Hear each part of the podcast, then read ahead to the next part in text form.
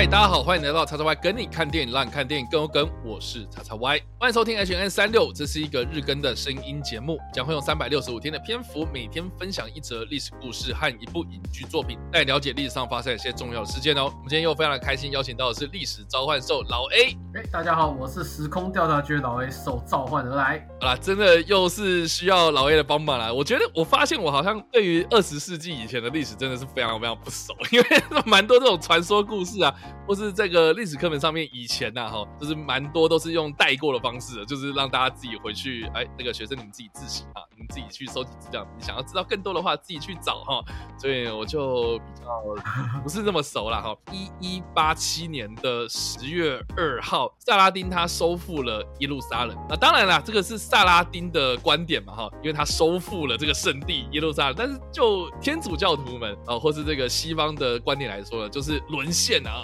耶路撒冷被这个异教徒所夺走了，这样子啊，所以哎，就引发了很多啊，我们后续可能会提到的这个十军东征的一些故事。这样，那不管怎么样啦，这件事情其实是在讲萨拉丁这个人嘛。那大家听到这个名字啊，有蛮多的中东人就视这一个萨拉丁为民族英雄了哈。因为这个萨拉丁他其实是一个来自埃及穆斯林世界的一个民族英雄啊。当时对比到这个欧洲当时的这个年代是所谓的黑暗时期，也就是中古世纪啊，他们这个封建。时期非常非常盛行的一个年代，这样啊，当时的这个封建制度呢，面对到这个伊斯兰教在阿拉伯半岛崛起后呢，其实是啊有很大的威胁啊，就不论在经济上面或者在宗教上面呢，啊，对于他们的所谓的圣地，就是耶路撒冷这块地呢，都有很多的这个威胁存在，这样子哦。所以面对到如此动荡不安的这个状态呢，啊，当时的这个教宗哦，叫做乌尔巴诺二世呢，他就召开了一个所谓的克莱芒会议啊，就号召了。各地的基督徒啊，或者天主教徒们啊，我们这个教会啊，受到这个教会的感召啊，就是要来收复由伊斯兰势力所夺走的这这个圣地哦，啊，并且呢，是以这个十字符号作为旗帜啊，所以就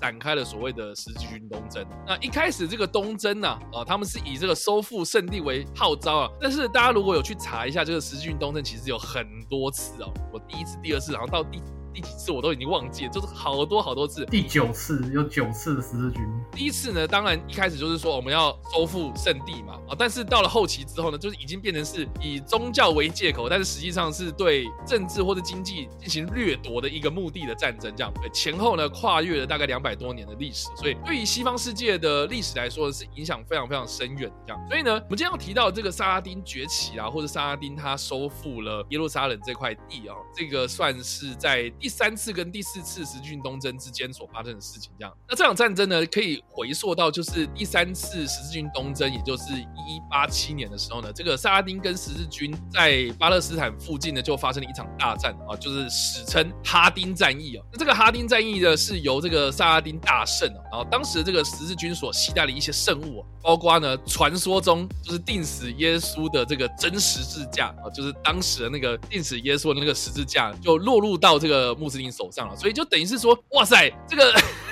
这个大家应该都知道，说其实我们在很多的教堂啦，或天主教堂啊，或者是基督教堂里面，就是看到那个十字架上面就钉了耶稣嘛。你就开始想啊，就是说当时真的把耶稣钉在十字架上面的那一颗十字架，竟然被我们的异教徒夺走，哇，那个真的是一个非常非常重大的一件事情。这样，所以呢，第三次十字军东征呢，就是为了要去夺取，把这个呃真十字架给夺回来，然后所发动了这一个十字军东征的的这个行动。这样哦，所以呢，哈丁战役之后啦，哈。或是这个萨拉丁啊，哈等等的这样子一个故事呢，大致上就是这个的脉络这样啊。但不管怎么样呢，就是说萨拉丁这个人呢，虽然他是来自埃及的穆斯林哦，但是呢，他对于十字军来说，或者对于西方世界哦，甚至是我们之前在 H N M 里面有提到过这个理查一世嘛，就是那个狮子心理查，他也是受到这个教会感召啊，所以就有加入了这个十字军东征的行列这样啊。他对于这个萨拉丁的评价了哦，都非常非常高，因为当时这个萨拉丁他对于在这个伍德啦。哈，或是在这个战争方法上面呢，都是一个非常非常值得尊敬的一号人物，这样子哦。所以呢，萨拉丁的传奇啦，他有很多很多不同的故事啊。这个可能要请我们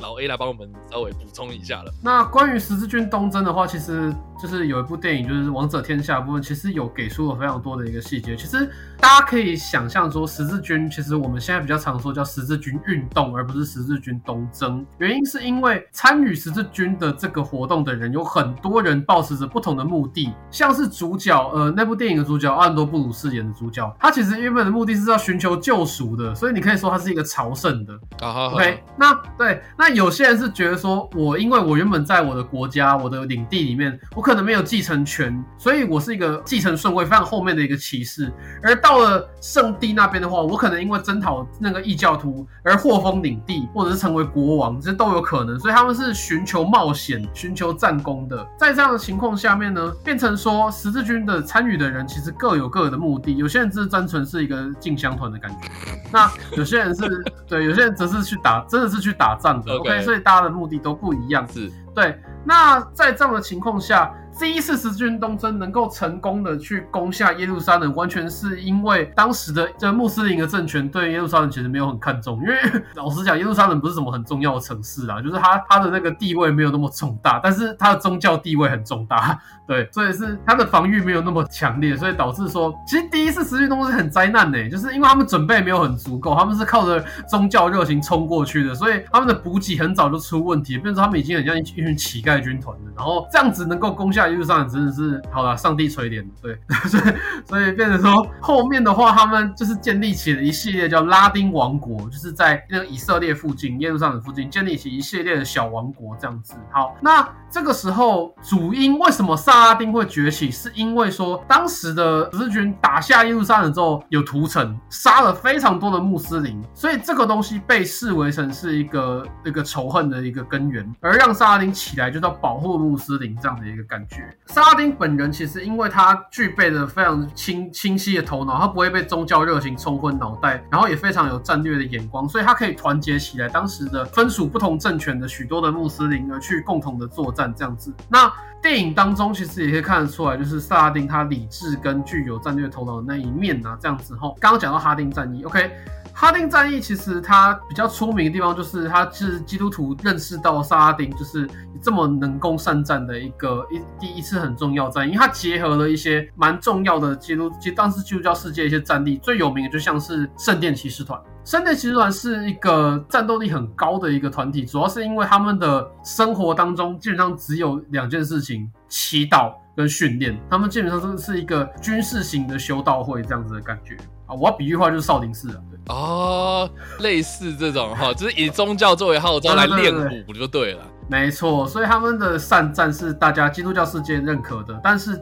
萨拉丁击败了他们。那其实主因还是因为就是这些骑士们的骑士精神太重了，所以很容易中埋伏嘛。就是又大家又很就想抢功劳，然后又不听从指挥。就是到底谁能够指挥这么多骑士，根本很难。因为骑士每个都是贵族，基本上都是。所以在这样的情况下，就变成说他们大败，其实是蛮蛮蛮好理解的。好，那刚刚讲到真十字架被夺走这件事情，真十字架其实有出现在就是电影版里面。电影版里面的真十字架看起来你会以为是那个大大的金色十。十字架，但其实不是。那真十字架其实据说只是一个碎片，就是那个当时钉死耶稣的那个十字架碎片被放在那个箱子里面。所以真正上战场上那个真十字架的，只是像就是友军招式说我们的真十字架在这边，主会保佑我们等等这样的感觉。但其实真实的十字架是被保存在箱子里面这样。啊，好，可以可以。对对对对对对对。那最重要当然是电影里面那个耶路撒冷那个围城战这样子，就是呃萨拉丁收复耶路。你像看你的角度而言，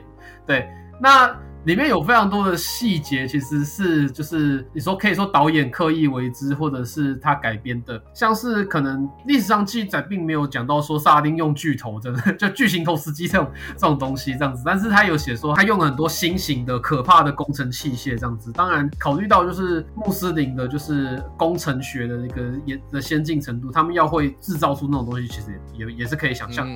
好。再来有一个可能很重要的历史镜头是奥兰多布鲁就是主角，他当时就是册封所有人为骑士，那个画面，其实当时的历史记载只有说他封了几个市议员当骑士，但是并没有说全部人都是都是那个都是都是被都被受封为骑士。当然，电影那样的演的是比较浪漫化，就是说只要你为愿意捍卫家园，你都是骑士那种感觉。对，那再来就是一个是。主教，当时耶路撒冷城的主教，其实根据历史记载，耶路撒冷城主教才是当时守城的最关键的人物，不是奥斯布鲁。这是电影里面演的成就，主教就变成一个反派，就是变成一个小丑，那就另当别论这样子。后面的话就是比较重要的是，像是主角就是他叫贝里昂嘛，贝里昂跟那个萨拉丁的谈判，其实当然史实上的谈判就是更 就是 更为的就是龌龊。其实原本萨拉丁是没有要接受他投降的，因为他还记得就是说当时呃。基督徒屠杀穆斯林这种仇恨，他其实他想要报复回去。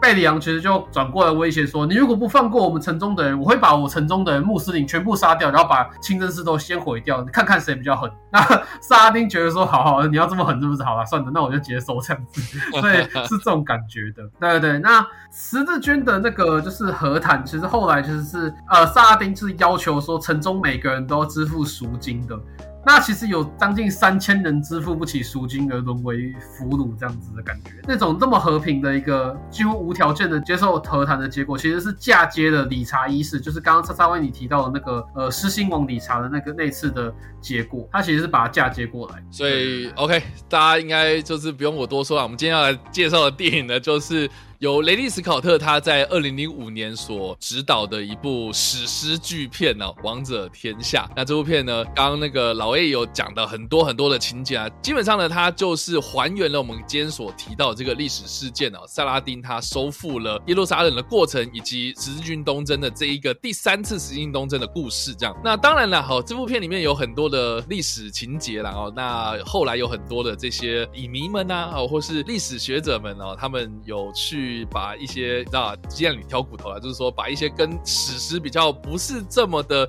符合的一些情节给挑出来聊啦。啊，当然就是要详细聊的话，我们可能就是要开一系列的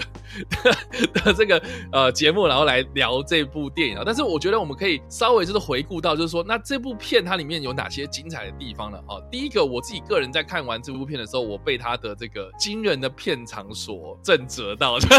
对，因为这部片呢，它其实总共有一百四十五分钟啊，然后后来这个导演剪辑版呢又有更多的篇幅，然后就是。全长大概是有三小时的篇幅，这样，所以呢就 讲了很多细节啊。对，那当然呢，呃，这一部片里面呢，我自己个人呢，哈，我自己个人的解读然后会认为是说，他虽然是在讲那个十字军东征那个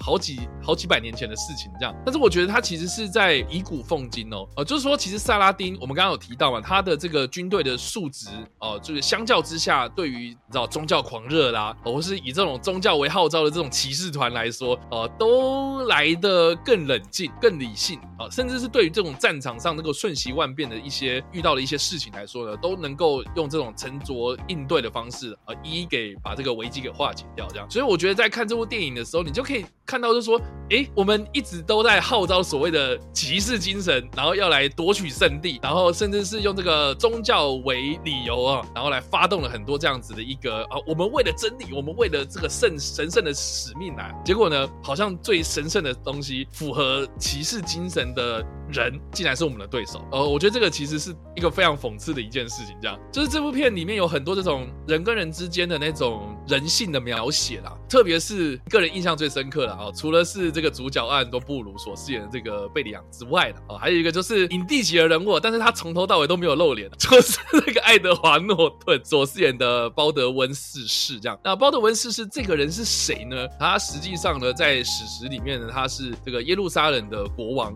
啊，当时呢算是十运东征历史上一个非常著名的君主啊。但因为他在年幼的时候呢染上了麻风病，所以他在登基的时候呢，哦，就是一直戴着他的铁面具。所以在电影里面呢，确实也有呈现的，就是他戴着面具的一个样貌啊。啊，但是我觉得很可惜啊，就是说爱德华诺顿他是一个这么有名的演员，然后就戴着这个面具啊，这好像大家也不知道他是谁这样。但是我觉得就演技来说，或者就这个角色的分量来说，他确实在这部片里面呢扮演了非常非常吃重的一个角色这样子啊。但是电影之中他有呈现的就是说，包德温四世他虽然呃染上了麻风，或是这个行动比较不便哦，但是他在这个领导国家方面呢，或是领导军队上面呢，哦，他确实他有他们那一套这样啊。甚至还跟这个萨拉丁达成了所谓的自由贸易协定，这样啊，所以就在谈判上面呢，他是有很好的这个政治手腕哦。可是呢，这个很多人都是反对他了哈，这样子。所以在电影里面呢，他其实有描述说，鲍德温逝世跟圣殿骑士团之间啊，这个关系非常非常差，而且呢，这个呃圣殿骑士团团长啊盖伊啊哈，他在鲍德温逝世死后啊，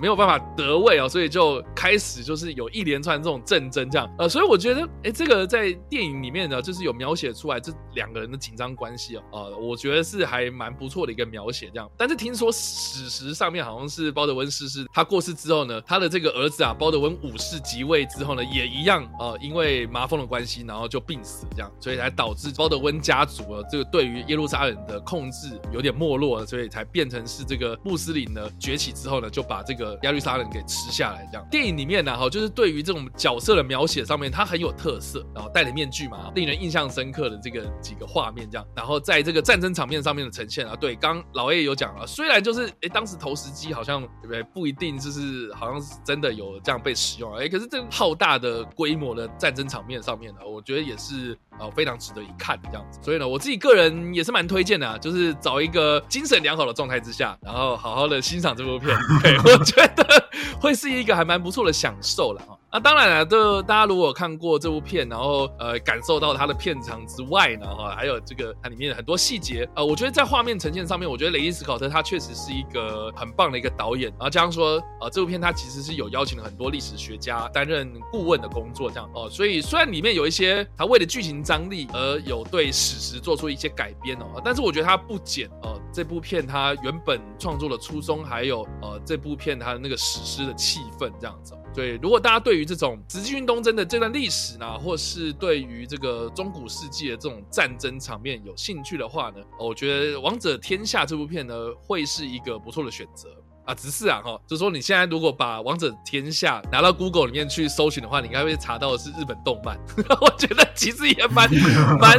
蛮讽刺的，因为其实《王者天下》我从小到大呃，就是对于呃，就是讲到这四个字的话，应该就是这部片。可是现在，呃，这个这个现在还蛮多人是以为是雷导，对啊，雷导啊，你雷导又要气死，雷导气死，然后最近真的是 很气很气啊，对吧？最后的决斗很好看，但是好像也没有被很多人，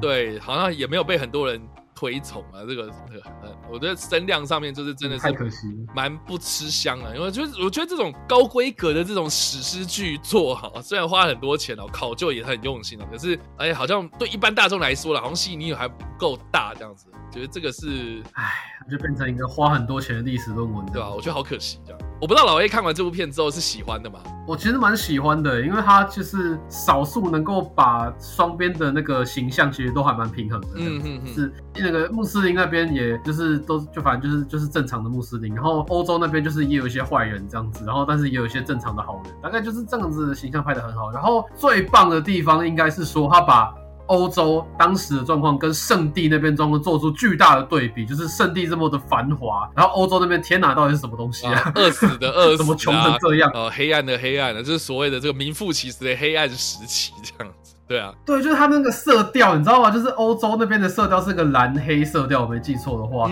然后到底怎样？